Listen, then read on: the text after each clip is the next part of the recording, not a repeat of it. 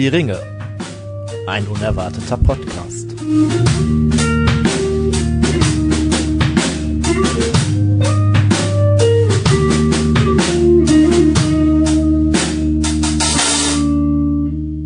Hallo und herzlich willkommen zu Hör die Ringe, ein unerwarteter Podcast. Wir haben uns wieder zusammengefunden in ja fast gewohnter Besetzung. Ja, leider nicht. Der Simon ist äh, leider nicht da, aber der Tobi, den ihr ja schon kennen solltet, äh, vertritt den. Außerdem ist der Tim natürlich da und ich bin da. Ähm, Steffen und Stefano machen natürlich wie immer die Technik im Hintergrund und sind selbstverständlich auch Bestandteil des Podcastes. Ja, worüber wollen wir heute sprechen? Ähm, wie gewiss, wie ihr wisst, ähm, wir sagen das natürlich äh, jedes Mal irgendwie. Wir verfolgen ja so ein bisschen den Weg aus dem Buch ähm, Der Herr der Ringe. Wir müssen uns eigentlich echt mal noch überlegen, was machen wir eigentlich, wenn die Gemeinschaft sich trennt. Ja, wo wir ja noch nicht sind, Ja. aber schon irgendwie ähm, Mein, mein Vorschlag wäre, dass ihr dann auch quasi euch aufteilt und dann macht ihr so Uh. Folgen, wo jeder einzeln ist. Und Dann kommst du aber ins Teams Frodo. Also Ja, werden sehr kurze Folgen. ja, nein. Worüber reden wir heute, Tim? Ganz kurzer Einleitungssatz. Worum geht es? Äh, wir sprechen heute über ja anderthalb Personen, die uns jetzt so als nächstes begegnen im äh, auf der Reise der Gefährten. Wir sind ja letztes Mal so aus wir haben ja jetzt ein paar Sonderfolgen gemacht, aber eigentlich sind wir ja gerade aus Moria raus und betreten äh, jetzt ein ja ganz besonderes Land und wir wollen uns zuerst mal mit den Menschen, die da ja, Menschen ist das falsche Wort, mit Ja. den Elben, die da leben, äh, beschäftigen und da erstmal mit den beiden, die, die die Gefährten so am meisten ja begeistern, weghauen, sagen wir es mal so. Eigentlich auch die einzigen, die namentlich genannt werden, Mhm. glaube ich. Heidir, Rumiel und so weiter schon. Aber Gut, aber jetzt, Man äh, sieht, ich bevor bin du eine, sehr gut vorbereitet heute. Bevor du jetzt die Namen ins ähm, Spiel bringst, um die Hauptperson, um die es natürlich heute geht, ist ähm, Galadriel, ganz Mhm. klar. Und in dem Zusammenhang dann durchaus auch noch Celeborn. ja, Ähm, deswegen sagte ich anderthalb Personen. Aber bevor wir anfangen, wir haben uns natürlich kulinarisch wieder darauf vorbereitet und zwar haben wir selbstverständlich wieder Tabak und ähm, Getränke besorgt. Ja, ich sag jetzt mal nicht Bier, weil ich kann es noch nicht so ganz einordnen, was wir hier trinken. Aber kommen wir doch mal zuerst zu dem Tabak. Tim, welchen Tabak haben wir denn hier? Wir haben ausnahmsweise, muss man ja mittlerweile sagen, mal wieder was aus der The Shire Kollektion. Ich glaube, wir haben sie dann voll. Es kann höchstens, nee, den Morn Morning Mixture hatten wir, glaube ich, noch nicht, ne? Hm, Ich müsste noch mal nachschauen, aber ja. Ähm, Sie haben heute den Broken Flake. Wir haben ja schon ein paar Flakes gehabt. Erstmal kurz so zur Erscheinung. Wenn man Flake auf der Dose liegt, denkt man ja, man kriegt jetzt so eine Schokoladentafel, die man erstmal auseinanderreißen darf. Aber es ist ja der Broken Flake, der ist ja schon gebrochen. Das heißt, so vom äh, Raufhalten her ist der erstmal wie ein normaler Tabak, den man sich so in seine Pfeife stopfen kann. In der Beschreibung steht, glaube ich, ready rubbed, ne? Also fertig aufgerieben schon, ne? Ja. Ja, zum Geschmack. Er riecht in der Dose tatsächlich. Ähm, also die, der Burley-Tabak, finde ich, kommt äh, stark raus, wenn du mal an der Dose riechst. Ähm, er schmeckt aber deutlich milder, als er als, also geraucht schmeckt er deutlich milder, als er als Rohtabak riecht, würde ich sagen. Er kommt sehr unaufdringlich daher. Ich finde, als Rottabak riecht er sehr, sehr ursprünglich und ja, kräftig auch eigentlich, ne? Und dem Geschmack ist er aber sehr sacht. So. Ja. Mh, trotzdem angenehm. Und lässt sich auch so vom Rauchverhalten, also ich habe ja noch so meine Probleme mit Flake-Rauchen, aber Ja. dadurch, dass er quasi schon so rauchfertig ist, er lässt sich doch sehr angenehm rauchen, finde ich. Also man muss ihn doch noch mal ein paar Mal oder heißer anzünden als normalen Tabak, finde ich jetzt persönlich. Kann auch einfach sein, dass es an meiner Mhm. Aber er lässt sich ganz liegt. gut durchziehen, so, ne? Also du hast wenig, äh, sonst hat man bei Flag ja auch mal das Problem, dass man irgendwie den, den unten am Mhm. Pfeifenloch da festsaugt oder Genau. irgendwann so eine, so eine Aschewolke in der Pfeife hat, die, äh, das ist aber hier bis jetzt zumindest noch nicht der Fall. Genau. Ja, und diesen Tabak untermalen wir mit einem Getränk. Tobi, was trinken wir denn hier? Ähm, wir trinken heute von der äh, Brauerei, ist das falsche Wort, aber von der Firma Lillays äh, einen Rhabarber-Cider, den der äh, Steffen uns netterweise besorgt hat. Ähm, ja, ich fange einfach mal an mit dem Geschmack. Ich habe ja gerade schon ein paar Schlücke probiert. Ich finde es tatsächlich sehr lecker. Ich habe, als der Steffen das eben reingebracht hat, habe ich erst so gedacht, okay, klingt irgendwie ein bisschen komisch, aber es ist tatsächlich sehr Ich habe gut. den Steffen ehrlich gesagt für einen ganz kurzen Moment Asche über mein Haupt für verrückt gehalten, Ja. muss ich ehrlich Mhm. sagen. es, es, ich, Aber es ist lecker. ja, es, Generell schmeckt, Rhabarbergetränke. Hm? ja, es schmeckt gar nicht so super penetrant nach Rhabarber, finde ich. Es Mhm. schmeckt relativ süß, so diesen leicht säuerlichen Rhabarbergeschmack. Finde ich, schmeckt man eher so im Hintergrund, aber dadurch ist es sehr, sehr Es erfrischend. kommt sehr erfrischend daher. Auf der ähm, Flasche steht noch Made in Somerset. Das erinnert mich, äh, wie heißt denn dieser berühmte Cider, der heißt Somersby, glaube Ja. ich. Ne? Oder- Wo ist, ist das in Schottland, Somerset? Weiß das jemand? Oder wo ist das? Ich äh, kann es euch nicht sagen, wir werden es wahrscheinlich äh, gleich nachtragen. Ja. Ähm, Tim, Tobi, was sagt ihr denn? Warum passt denn dieser Cider? Ich finde, der passt gut zum Thema. Hm, Wollen wir mal erklären, warum? Es ist ganz kurzer Nachteil, es ist zumindest aus Großbritannien, das äh, steht schon. Ich habe jetzt einfach, weil Cider Schottland, das ist ja relativ naheliegend. irgendwie. Aber, ähm, ja, warum passt das zum Thema? Unser Thema ist ja heute Galadriel und ähm, wir dachten, wir wollen jetzt kein so schwerfälliges Bier haben, weil Galadriel ist ja dann doch eine eher äh, ja eher sanftere Erscheinung, sage ich jetzt mal. Ähm, aber trotzdem hat das eine gewisse herbe Note durch den Rhabarber, finde ich. Und das passt eigentlich ganz gut so, wenn man sich ihren Charakter äh, ansieht. Oh, es ist anscheinend in Unter Wales. Ja, Süd Südengland. Cornwall so, ich, ne? Ist das, ja. Bei Bristol. Cardiff da in der Bucht. Ah ja, okay. Ja, wir hatten es uns gerade mal auf äh, Google Maps aufgerufen. Ähm, ja, die aber auch durchaus sehr säuerlich ähm, Sein kann, ja. daherkommen kann. ja. Ne? Also die Szene aus dem Ja. Film. So. Ja. Ja. Und es ist ja auch irgendwie was, was nicht so äh, alltäglich ist und jetzt nicht so in so was, was man irgendwie kennt und es Ja. ist sehr Mhm. vielschichtig und das passt, glaube ich, auch ganz gut zu diesem Mhm. zu diesem Charakter. Ich würde jetzt auch fast sagen, es passt so ein bisschen jetzt zur kommenden Jahreszeit, zum Frühling. Mhm. Äh, die Tage waren jetzt ein bisschen wärmer. Allerdings, äh, also wir, ni- vielleicht findet ihr wieder raus, wann wir diese Folge aufnehmen. Es wird ja gerade wieder etwas kälter und es soll ja schon wieder frieren. Äh, nachts, es, ne? die Temperatur hat sich halbiert, ne? Also äh, naja.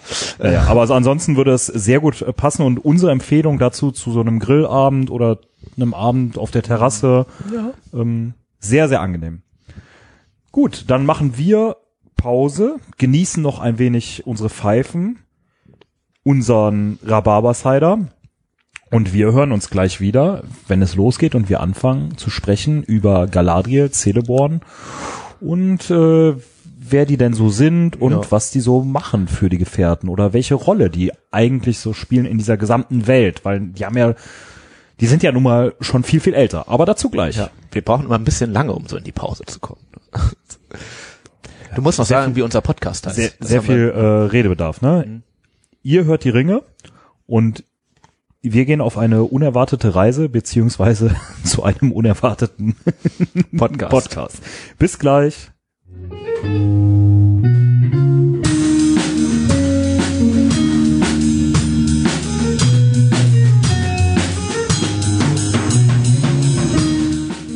Queen Galadriel die zweite.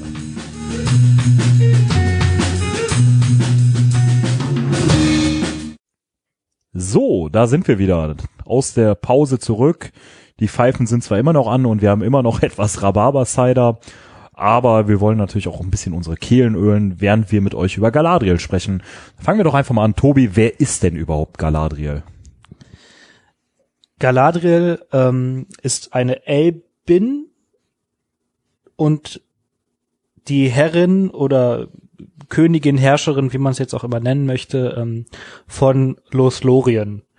Ähm, da hat sie zusammen mit ihrem Mann äh, Celeborn äh, geherrscht und hat in ihrer Rolle als äh, Elbenherrscherin und ähm, Mitglied des Weißen Rates ähm, massiv das Schicksal von Mittelerde, sage ich mal, äh, mitgestaltet und den Kampf gegen Sauron auch zu einem guten Teil mit organisiert und angeführt. Das wäre jetzt so meine Einsatzzusammenfassung. Ähm,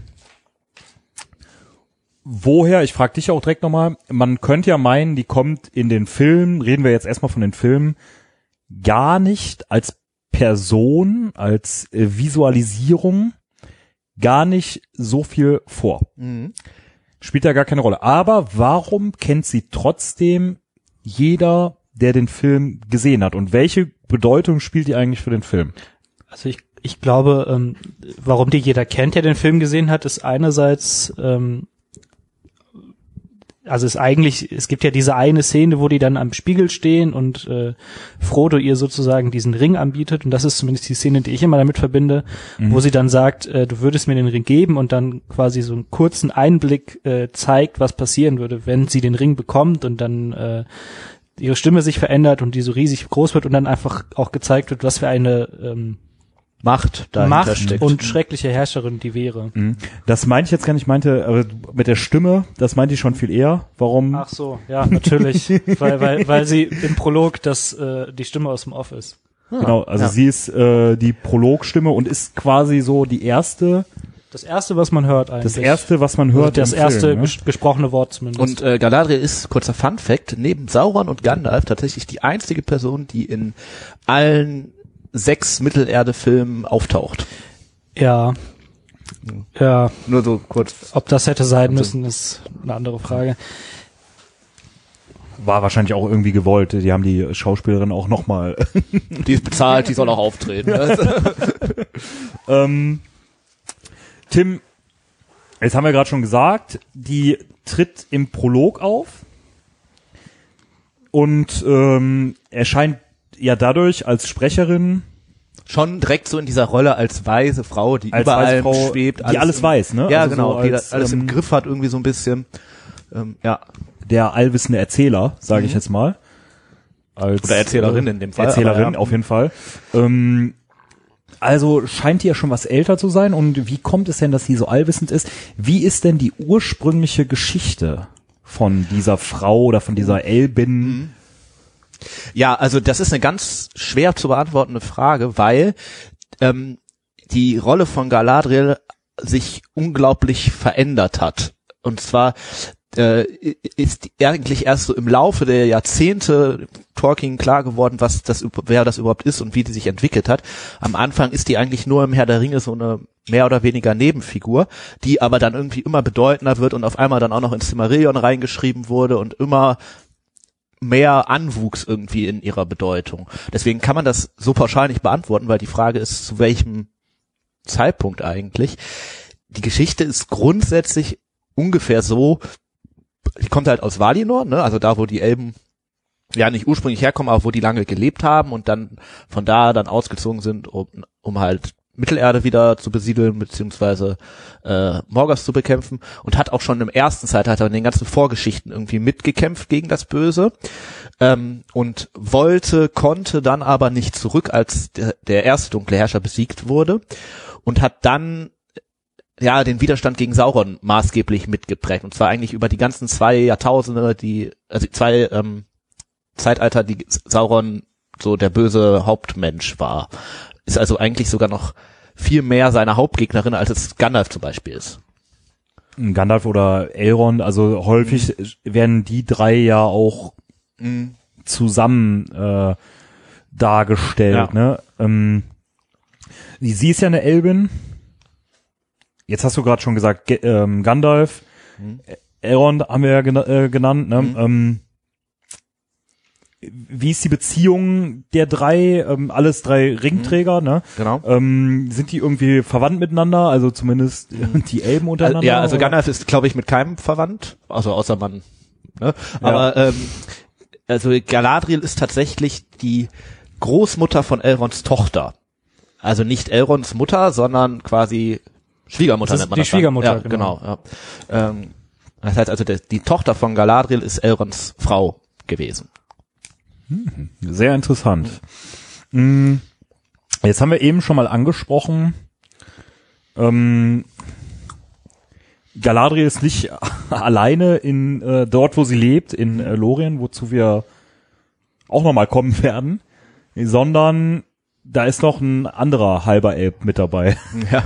Tobi, wer ist das? Ja, äh, also du redest ja von äh, Keleborn und ich dieses halbe Elb, das klingt immer so ein bisschen spöttisch, aber ähm, es, es trifft ja irgendwie schon zu, dass diese Figur, die ist zwar da und die hat irgendwie seinen Namen, der hat ja auch seine Geschichte, aber der wird ja bei allem eigentlich von Galadriel überstrahlt und in den Schatten gestellt. Total, Also, ne? Ich glaube, im Film äh, hat er ein oder zwei Sätze. Der sagt hier, äh, sagt mir, wo ist Gandalf, denn ich möchte mit ihm reden. Und jedes Mal, wenn ich diese Szene sehe, denke ich an dieses YouTube-Video, They are taking the Hobbits to Isengard. Ähm, aber im Endeffekt hat der keine große Rolle. Also Nein, der eigentlich ist immer nur ein Unterstützer für Galadriel, so, so ein bisschen, ne? Also, ja. Das sieht man ja auch daran, wenn sich Galadriels Geschichte verändert, so, ne? Und Tolkien sich überlegt, ach, die könnte eigentlich da auch noch mit dabei gewesen sein, so. Dann wird auch immer Celeborns Geschichte angepasst, dass das halt irgendwie äh, passt, ne? Aber seine eigene Geschichte ist eigentlich, ja, immer, er ist halt der Mann von Galadriel, ja, so. der hat irgendwie mitgekämpft, der Ja. war irgendwie auch dabei und dann haben die halt geheiratet und dann jetzt Mhm. ist er halt auch irgendwie in Lorien irgendwie Herrscher. Also Mhm.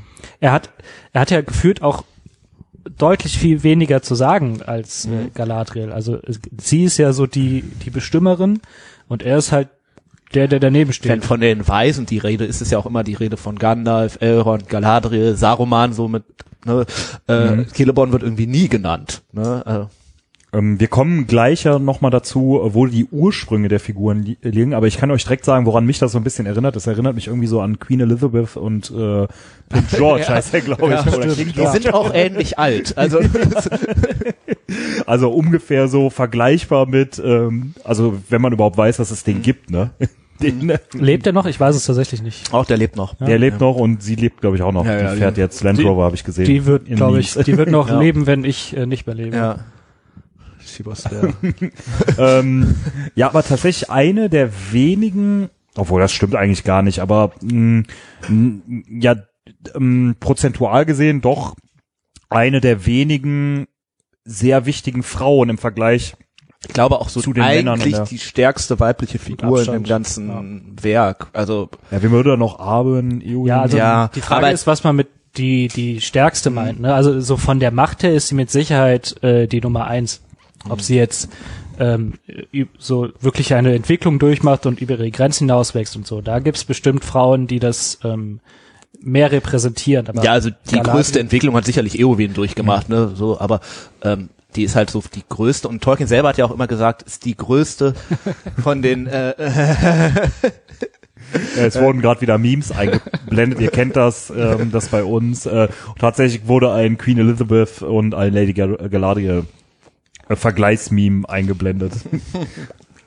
Ja, äh, wo war ich? Ah, genau, es ist ja tatsächlich auch die größte. Ähm, das sieht man übrigens auch an ihrem ja, Mädchennamen sozusagen. Also bei den Elben ist das eigentlich so, die kriegen immer zwei Namen. Und zwar kriegen die einen Namen von Vater, ne? das war halt dann Galadriel. Und die Mutter gibt denen aber auch immer noch einen Namen, der so ein bisschen auch immer so ein bisschen tiefer blickt und nochmal so andere Charakterzüge begleitet. Äh, und ihr äh, Muttername ist Nerven, das ist übersetzt halt Mann-Mädchen.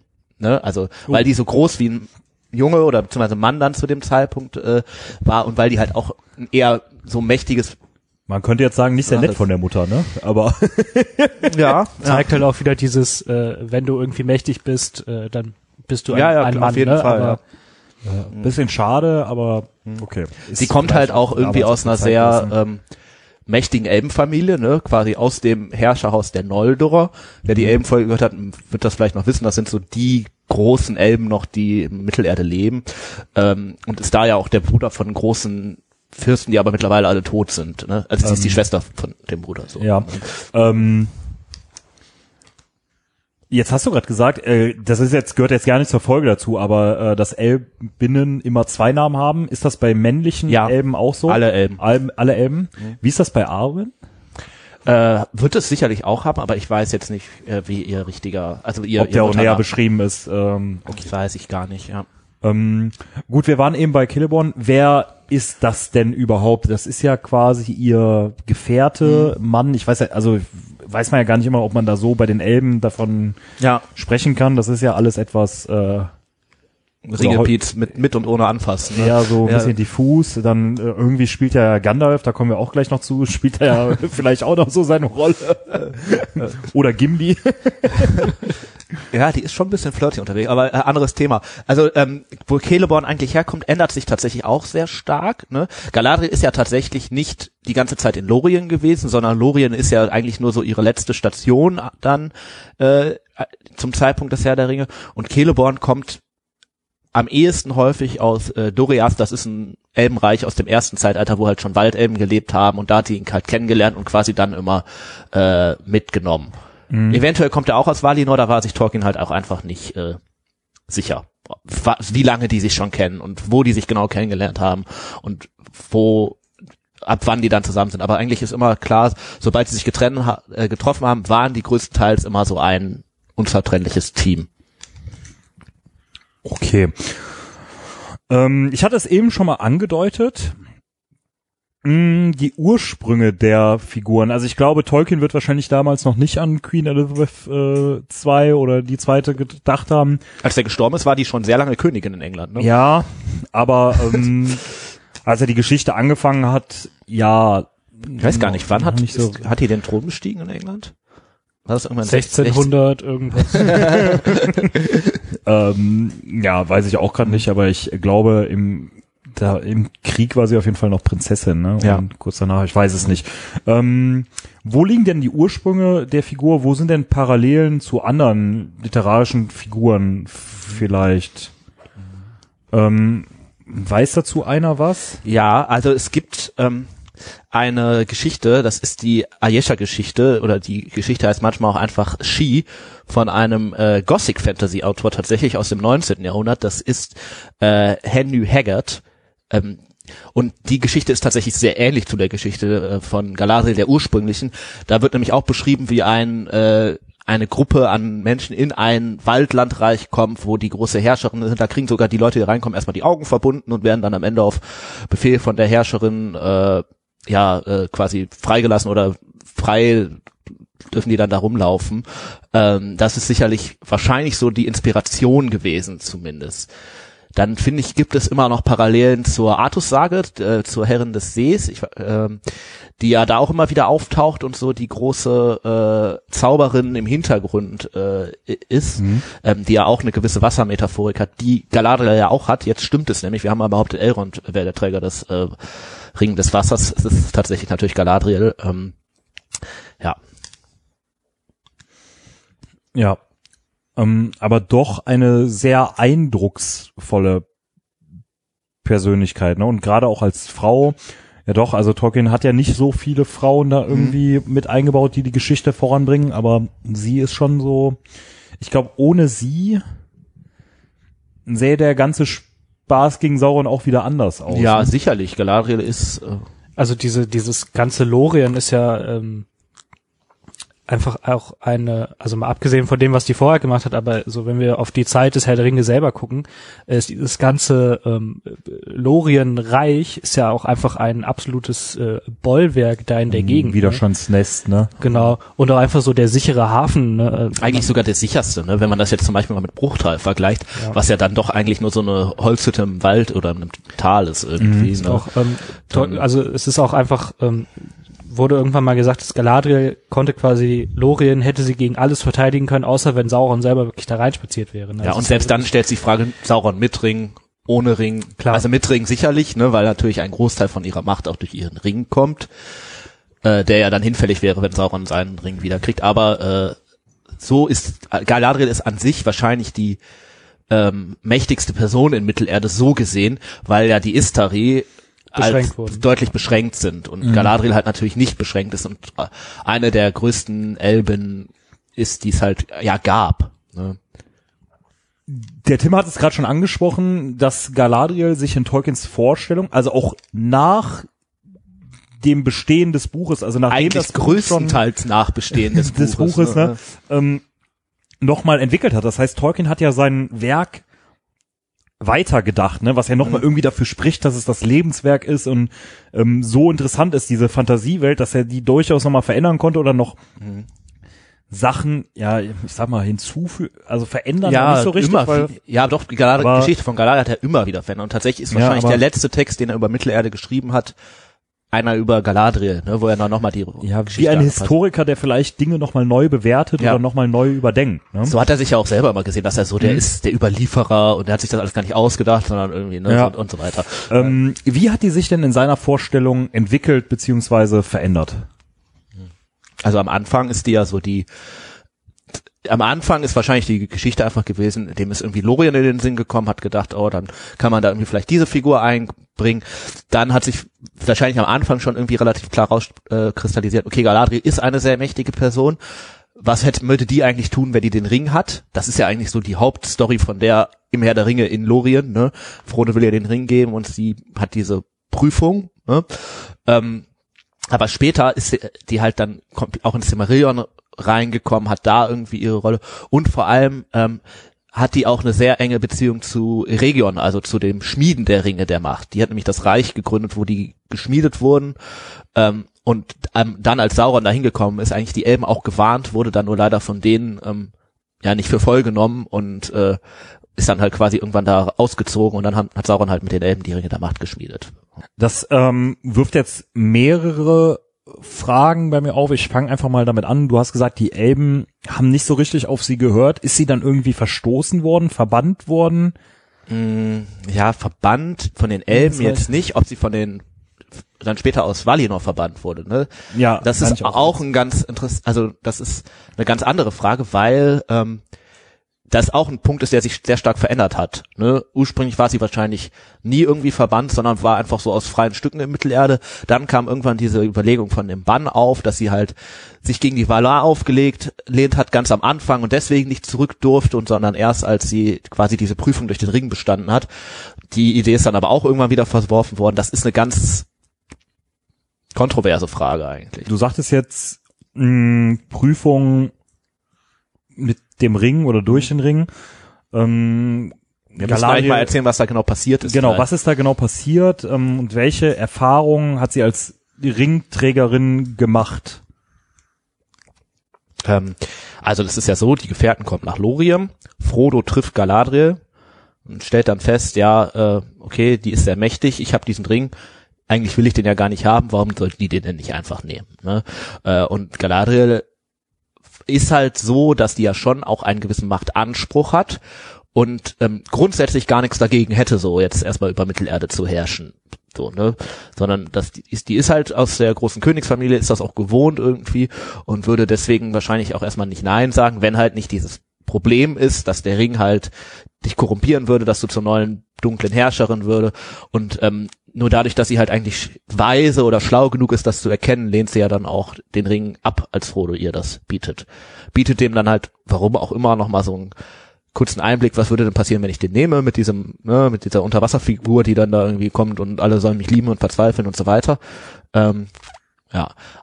Und das ist äh, erstmal so ihre Hauptparallele. Äh, sie weist ja selber noch darauf hin, dass sie mit Frodo was gemeinsam hat. Die tragen ja beide einen großen Ring, wobei auch unterschiedlich, weil Galadriel benutzt den Frodo im Normalfall nicht. Ähm, aber deswegen ist sie vielleicht für Frodo auch immer so ein bisschen, hat er das Gefühl, sie versteht, was ich sage, wenn ich äh, meine Probleme hier mit dem Ring hab. Wobei es natürlich sehr unterschiedliche Ringe sind einfach, ne? Also Was, was gibt es denn da für Parallelen und was für ähm, Gegensätze? Oder was heißt Gegensätze, aber was für Unterschiede gibt es denn zwischen den Ringen meinst du jetzt da? oder? Mhm. Zwischen den beiden und den Erfahrungen als äh, Ringträger. Zu, äh, zu Frodo. Also Galadriel und Frodo jetzt. Abgesehen davon, dass Frodo halt kein Kein mächtiger Elbenherrscher kein ist. mächtiger Elbenherrscher ist, der seit Anbeginn der Zeit da ist, sondern eher so eine, ja, ähm, Kleiner Wicht. ich wollte gerade sagen, ich wollte dir jetzt irgendwie ein bisschen in die Karten spielen und sagen, unbedeutende, nervige Nee, Person. un aber das, unbedeutend, äh, nicht nervig, äh, egal. Ähm, ja, der Tim hat es eigentlich schon gesagt, ne? Also die Galadriel ähm, nutzt ihren Ring halt aktiv für äh, Dinge, die am Ende gute Sachen bewirken.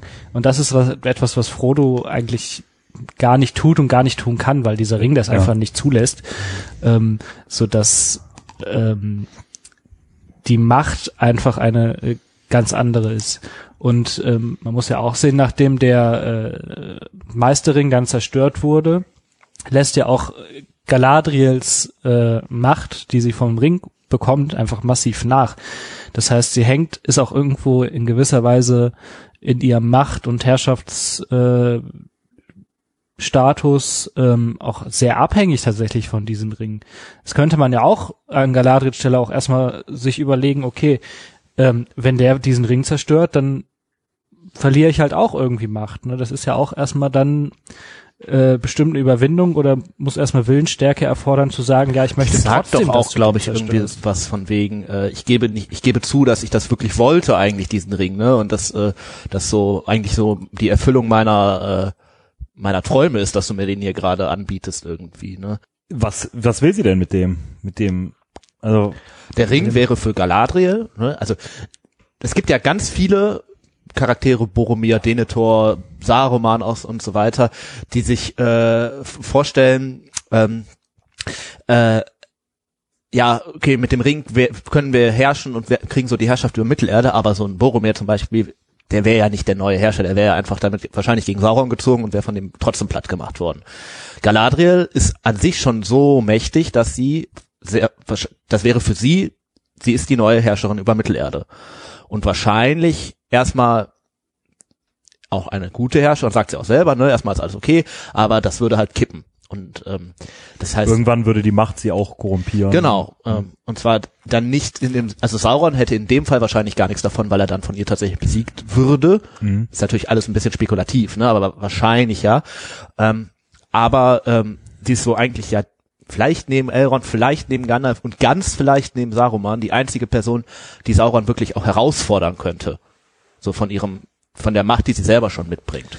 Was ich mich gerade frage, angenommen Galadriel hätte den Ring bekommen, ähm, was wäre denn dann mit ihrem Elbenring passiert? Hätte sie quasi die kombinierte Macht von beiden oder wäre der dann, weil der andere so mächtig ist, einfach nutzlos geworden? Also zum einen ist ja, glaube ich, also die Macht des einen Ringes besteht ja auch ganz, ganz stark darin, dass er die anderen beherrscht. Und das wäre natürlich dann irgendwie ein bisschen hinfällig, weil sie sich dann selber beherrschen würde. Ähm, ich glaube, am Ende hätte aber die Macht des einen Ringes wahrscheinlich alles überstrahlt. Würde ich jetzt mal schätzen. Ne? Weil die sich ja auch widersprechen. Du kannst ja nicht zum einen so einen äh, zerstörerischen, herrschenden Ring haben und zum anderen diesen doch dann eher sehr beschützenden und heilenden anderen Ring. Das würde sich ja irgendwie, das würde ja gegeneinander laufen eigentlich. Was will Galadriel denn eigentlich in Lorien? Warum hat sie sich denn ausgerechnet dieses Reich ausgesucht, beziehungsweise ähm, was genau macht sie denn dort? Ähm, der Tim hat ja eben schon gesagt, Galadriel war eigentlich in die Region und dann kam Sauron immer mehr, hat er immer mehr an Macht gewonnen.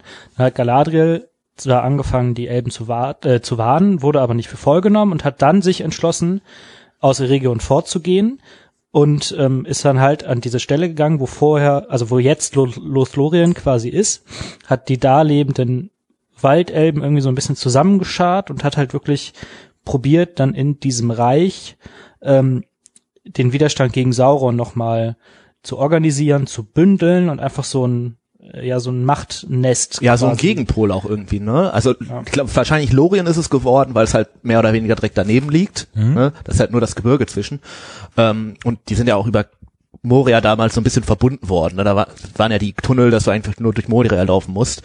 Ähm, und wahrscheinlich ist es einfach so gewesen, ja, okay, hier in Eregion, das läuft gerade scheiße, ich suche mir mal was Neues.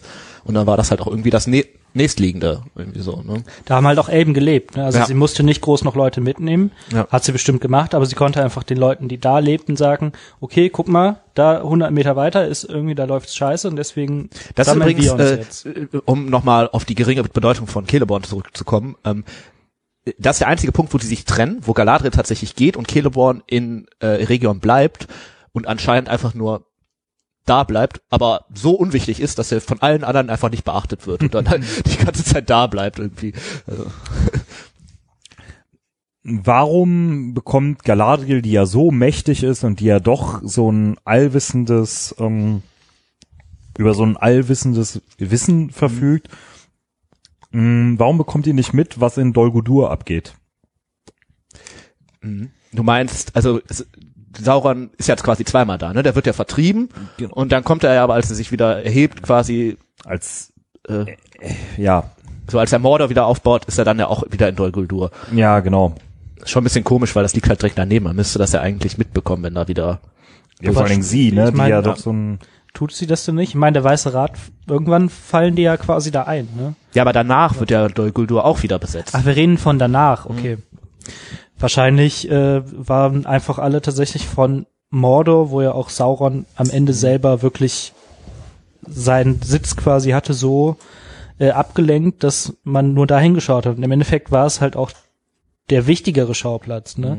Und Mhm. man wusste, wenn Mordor fällt, dann ist Dol Guldur irgendwie ähm, Und ich glaube, der zweite große Punkt Problem. ist, Galadriel ist sehr mächtig, ja, ist wahrscheinlich so unüberwindbar, ist aber wahrscheinlich nicht mächtig genug, um jetzt einfach mal da einzufallen und das platt zu machen. Und dafür wird wahrscheinlich ihre Macht dann doch nicht ausgereicht haben. Äh, Zumal sie dafür wahrscheinlich auch irgendwie Lorien so ein bisschen riskiert hätte, dass so, wenn die das alles aufmacht und irgendwie sagt, pass auf, liebe Elben, wir stürmen jetzt mal diese andere Festung da. Ähm, ich überlege gerade, tut sie das im Hobbit? In den Filmen? ja, In den äh, Filmen ja. äh, rettet sie da nicht. In den Filmen. Ich habe den, la- ich habe die lange nicht mehr gesehen, aber rettet sie da nicht? Äh, Sie rettet Gandalf äh, daraus, als er da gefesselt, also als Ja. er da gefangen Ja. Ja, und in den Filmen macht sie es ja dann beim ersten Mal auch mehr oder weniger im Alleingang platt, was auch wieder viel Kritik an den Hobbit-Filmen gab, ähm, was aber finde ich persönlich gar nicht, also das ist einer der wenigen Punkte, die vielleicht nicht ganz so kritikwürdig sind, weil das schon passt, dass es Galadriel ist, die den platt macht und nicht äh, irgendwie Saruman oder so, äh, weil sie sich mit sicherlich oder Eowyn oder, oder Eowyn, ja, ja, ja gut, die hat glaube ich Aber die ganz Saruman da kommt ja aber- später auch dazu, Mann. Ich, wenn ich den Film jetzt, ich habe die lange nicht Ja, geguckt, ja, aber das ist dann am Ende so, Galadriel erhebt aber- sich einfach und macht einfach alles platt. So, Mhm. das Ach, ist ja, ganz gut gesagt. Ähm, ja. Aber äh, beim die zweiten wütet einmal so ungefähr so, wie man sich das, äh, wie man das aus dem ersten Film kennt, quasi. Quasi so fegt sie da einmal da durch. Ja, ne? oder also wie bei Schlacht um Mittelerde 2, wenn sie den Ring kriegt und man dann äh, ja. Computerspiel, musst du jetzt dazu. Achso, Entschuldigung, ja, sorry. ähm, Galadriel und Gandalf. Abgesehen vom ähnlichen Namen scheinen die beiden sich ja durchaus nahe zu stehen. Ich weiß jetzt nicht, was du meinst. Würde wahrscheinlich Celeborn sagen. Also, Ja, vielleicht weiß Celeborn sehr wohl, was da abgeht und will deshalb mal mit Gandalf einen Ort, äh, Die treffen sich draußen und in der Pause. Ja, genau. Wo ist Gandalf? Ich muss mit ihm reden. ähm, was geht da ab? Und was muss sie denn noch alles tun, um den zu verführen? Jetzt habe ich es natürlich schon ausgesprochen, aber ohne da jetzt zu viel rein interpretieren zu wollen. Aber Ich frage mich gerade, ähm, also so am, am krassesten dargestellt wird es ja echt in den Hobbit-Filmen, wo die, wo man eigentlich denken könnte, es ist hier irgendwie schon einfach ein Paar, ne, weil Celeborn ja glaube ich auch gar nicht vorkommt.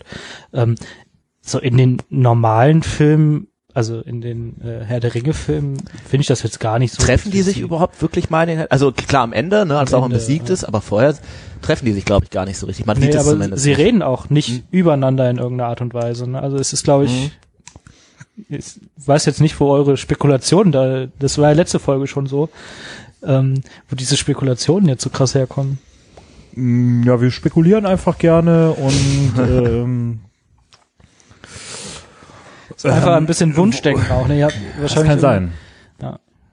Dass wir Gandalf da so ein bisschen ähm, Dass man das dem armen Gandalf vielleicht auch ein bisschen wünschen würde, irgendwie so. oder den auch vielleicht so ein bisschen vermenschlichen will. Das Es gibt bestimmt Ja. auch irgendwelche Videos im Internet, die dieses Thema schon aufgegriffen haben und äh, Ähm, ich weiß jetzt nicht, was du meinst, ich auch nicht. aber ja, Äh, ob Tolkien sich auch über sowas Gedanken gemacht hat, also oder ob das jetzt einfach äh, Ja, ich glaube, also in den Büchern ist das ja tatsächlich gar nicht so krass irgendwie, ne? Also auch da haben die eine sehr enge Beziehung zueinander und äh, bilden auch immer schon so ein Team gegen Sauron und auch gegen Saruman. Äh, aber ja, so so explizit ist das Team dann. G. Team G, ja. Vielleicht hatte sie aber einfach keine Alternativen. Ne? Also ich meine, wen gab's denn sonst? Celeborn hatten wir, der ist ja irgendwie eh ja sehr nichtssagend. Saruman, aber ganz ehrlich, wenn ich die Wahl zwischen Saruman und Gandalf hätte, hätte ich auch Gandalf genommen. El Elrond ist irgendwie Familie noch, ne? Also ist auch irgendwie schwierig. ja, Ähm, ja. vielleicht einfach das kleinste Übel genommen. Vielleicht hatte Gandalf auch wenig andere Wahl, ne? Weil Kann auch sein. Ähm, ja, also muss ich auch nicht die Frage stellen, ob Gandalf quasi zu Gandalf dem Weißen geworden ist, äh, weil, weil er sich äh, Galadriel doch hingegeben hat oder Damit die Farben passen. Irgendwie, ne? genau. Eigentlich ist weiß ja die Farbe der Unschuld. Aber tatsächlich kriegt er diese weißen Sachen im Buch von Galadriel, ne? Also es ist, der wird ja vom Balrog irgendwie platt gemacht und geht dann so mehr oder weniger unbekleidet, ja eigentlich nackt nach Lorien und äh, wird dann da von Galadriel irgendwie neu eingekleidet. Vielleicht hatte Galadriel auch einfach nur weiße Sachen, weil I, du komischer alter nackter Mann, ne? zieh dir mal bitte was an. Ähm, ja gut, das ändert sich nicht auch ein bisschen die Haarfarbe von ihm? ja zumindest Von grau zu weiß, also Ja. zumindest so in den es, er wird ein bisschen weißer, glaube ich, aber er ist halt auch ein bisschen älter, so ein paar Tage. Vielleicht äh, Ja, das stimmt. deswegen. Schon einmal mehr gestorben. Ja. Ähm, ja, Galadriel, mir kommt immer diese oder diese eine Szene in den Sinn mit äh, Gimli und der Locke, Mhm. beziehungsweise dem Haar. Äh, hat der kleine kleine bärtige haarige Mann nicht schon genug Haare? Ja, aber nur so, nur so rötliche, äh, so ungewaschene Zottlige. Vielleicht wollte er einfach mal schöne Haare haben. Ähm, Vielleicht, das sind bestimmt die idealen Bart-Extensions. So. Ja, ihr habt ja im Vorfeld der, dieser Aufnahme jetzt auch schon wieder ein sehr witziges Meme geschickt. Ähm, ich wollte ganz kurz zu dieser ähm, Haargeschichte was sagen. Ähm, das darf man gar nicht so gering einschätzen tatsächlich, ähm, weil ähm, Feanor, ein äh, Elb auch aus dem ersten Zeitalter, äh, der sehr viel, ich sag mal sehr viel Scheiße gebaut hat, hat die ähm, auch schon nach Strähnen von ihrem Haar gefragt, aber sie hat halt einfach Nein gesagt, weil sie erkannt hat, was das für ein Lappen ist. Und ähm, jetzt ist ja bekannt, dass Elben und Zwerge äh, nicht so Mhm. ganz, ganz äh, grün miteinander waren. Und das war halt echt so die, die erste, das erste Zeichen von Völkerverständigung quasi, was seit Jahrtausenden zwischen diesen beiden, ähm, zwischen diesen beiden äh, Völkern stattgefunden hat. wobei natürlich Galadriel auch immer noch so ein bisschen die war, die am meisten so mit den Zwergen noch ganz gut klar kam. Ne? Celeborn zum Beispiel konnte die gar nicht leiden. Wie so viele andere Elben auch. ja, ja, ja. Aber äh, Celeborn ist ja gegebenenfalls auch gar kein Noldor, sondern ein Waldelb. Fraglich, fraglich, fraglich. Äh, deswegen vielleicht, vielleicht lief da auch schon vorher was zwischen Galadriel und irgendwelchen Zwergen und deswegen äh, mochte er die auch nicht, weiß ich nicht. Ähm, aber diese Haargeschichte ist natürlich auch so ein bisschen, ja, okay, ich habe das vor 10.000 Jahren nicht gemacht, aber jetzt in der Situation möchte ich den Zwergen auch irgendwie, oder in dem Fall diesem Zwerg zeigen, dass die trotzdem irgendwie ein wichtiger Teil im Kampf gegen Sauron sind. Ne? Gut, aber auch Gimli ist ja jetzt kein Zwerg, der den Elben nicht nahe steht, ne? was ihn ja, Ja. auch zu vielen Zwergen unterscheidet, zumindest in seiner Entwicklung hin, aber das Glaub, haben wir das ja in da der Legolas Gimli Folge angesprochen? wir in das der ist ja Folge, für ihn auch so ein bisschen dass er ja auch den Beinamen kriegt, ne? Mhm. Elben, Elbenfreund war es, meine ich. Wir haben es auch in der Zwergenfolge, glaube ich, nochmal Mhm. beleuchtet. ja.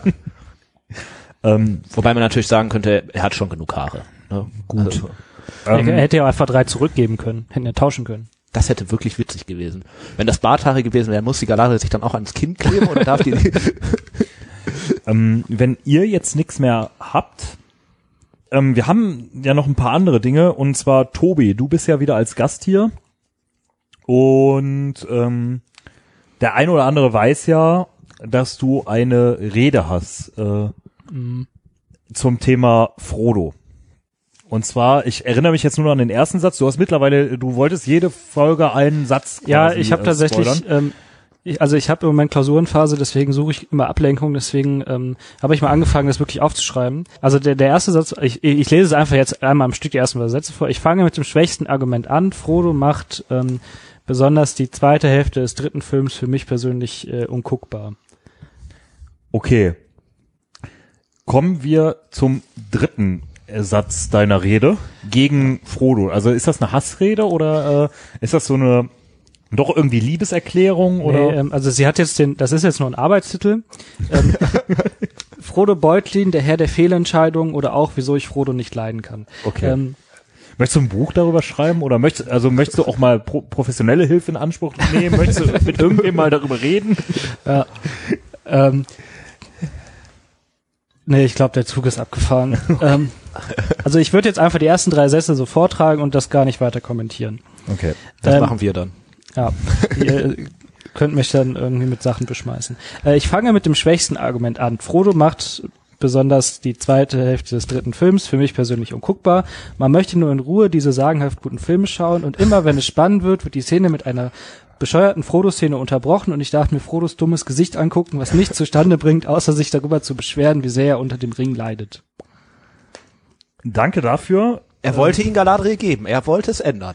Ähm, ja, ich möchte jetzt mich mal ein bisschen auf Seiten, de, Seite von Tobi stellen. Ähm, für mich sind die Filme, also die Filme sind auch, sind eben sehr gut, aber die Frodo-Szenen nerven scheiße. halt. Ultra nervig. Aber nicht jetzt, weil Frodo ein Kackvogel ist oder so, sondern einfach, weil die anderen Szenen so geil sind, ne? weil halt viel mehr passiert, Weil halt ähm, viel das, actionreicher. also ich habe auch immer das Gefühl von so einer, einer wirklich actionreichen Szene, wie du sagst, kommt Mhm. dann der Schnitt zu Frodo und Sam, was ja Jetzt zu so einem Psychodrama oder so, zu so Genau. einem Beziehungsdrama. irren Typen da und es ist einfach, es nimmt so wirklich ein bisschen Geschwindigkeit einfach wieder raus. Ja, und dann, man freut sich dann aber immer, wenn das dann vorbei ist und wieder, Ja. aber glaubt ihr nicht, dass die Filme auch so ein bisschen davon leben, dass das halt nicht, also natürlich ist da viel Action drin, aber es, wenn du jetzt einen dreistündigen, wirklich nur Action am Stück durchgeprügelten Film hättest, Ja. Ja, aber dann wäre es ja schon cooler, wenn ähm, du Action hättest und dann unterbrichst du das mit einer Szene, also mit einer ruhigen Szene, das kann man ja sehr gut so machen, das ist ja ähm, künstlerisch bestimmt auch sehr äh, wertvoll. Aber wenn dann immer die gleiche Szene kommt, wo quasi man sieht, wie Frodo rumläuft, der ähm, sagt, ich kann nicht mehr, er ist so schwer, kann ich mir die Szenen halt auch sparen. ich glaube, es wäre einfacher gewesen, wenn Frodo einfach eine Schubkarre mitgenommen hätte und den Ring da reingetan hätte. ähm, Es wäre nur auf der Treppe irgendwie schwierig geworden. Das, ich, also ich freue mich, dass der Podcast auch so ein bisschen irgendwie davon lebt, dass wir beide uns dann zum Beispiel unterhalten, Tobi, und der Tim dann ab und zu einfach reingrätscht. Ja, und dann geht's wieder nach vorne. So. Ja, kommen wir zum Schluss. Ähm, wir haben es eben zwar schon häufiger mal angesprochen, Gandalf, äh, fünf Minuten Gandalf oder ein Zauber kommt nie zu spät. Gal Gandalf und Galadriel, ähm, ganz kurz die Beziehung der beiden mal äh, betrachtet oder wie stehen die zueinander und ähm, was macht diese Beziehung aus? Ihr habt es ja tatsächlich, ich habe auf dem Hinweg die Gandalf-Folge gehört, da habt ihr ja schon sehr viel darüber geredet. Ähm, das sind natürlich so die beiden Hauptorganisatoren im Kampf gegen Sauron. es sind ehrlich gesagt auch die beiden, die eigentlich, die einzigen beiden, die wirklich was tun. Ne? So ein Elrond ist eigentlich eher ziemlich passiv. Ja, man kann jetzt, Aragorn tut ja auch viel und so, aber von den Weisen sind es die beiden, die am aktivsten werden und die am Ende auch eigentlich, okay, Elrond auch, aber die erfolgreichen in ihrer, in ihrer Arbeit sind. Ja.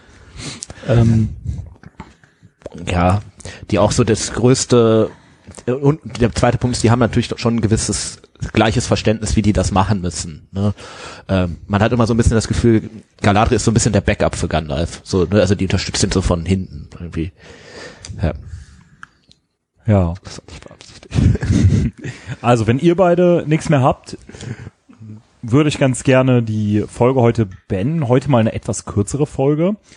Ähm, es gibt, glaube ich, einfach im Moment zur jetzigen Zeit, äh, wir wollen ja den Herrn der Ringe äh, betrachten, haben natürlich jetzt mal zwischendurch auf Silmarillion oder die Geschichte von Galadriel ähm, hingewiesen, aber ich denke, wenn wir irgendwann mal weiterkommen und uns mit dem Silmarillion befassen oder auch weiter, dann könnte man durchaus noch mal mehr über diese Frau Ja, Heldin genau. sprechen. Ähm, aber ich Und wir haben ja jetzt ihr Land, also Lorien, eigentlich noch gar nicht so richtig Genau. beleuchtet. Aber ich, ich glaube, für heute ist es genug. Mir bleibt eigentlich nur noch eins zu tun.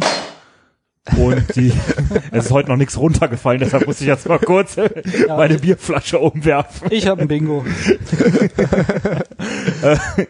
Ja, wir spielen zwischendurch äh, ein äh, Podcast-Bingo, aber das äh, bleibt noch privat. Vielleicht werden wir euch das auch irgendwann ich habe mal das schon erklären. veröffentlicht. Ach so. Ist Gut. auf unserer Instagram-Seite. Genau. Ja, vielen Dank, dass ihr wieder äh, reingehört habt bei Hör die Ringe. Wir hoffen, ihr bleibt uns treu. Kurzer Werbeblock nochmal. Folgt uns auf Instagram unter Ja. Hör die Ringe. Äh, besucht uns doch mal bei Steady und lasst uns gegebenenfalls ein bisschen äh, Geld da und schließt ein Abonnement ab. Guckt auf der Website mal vorbei unter www.hördieringe.de.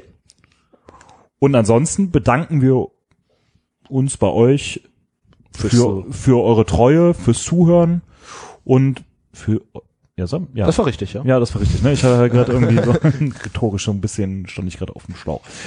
Gut. Vielen Dank und bis zum nächsten Mal, wenn es wieder heißt, hör die Ringe. Ein unerwarteter Podcast. Tschüss. Tschüss.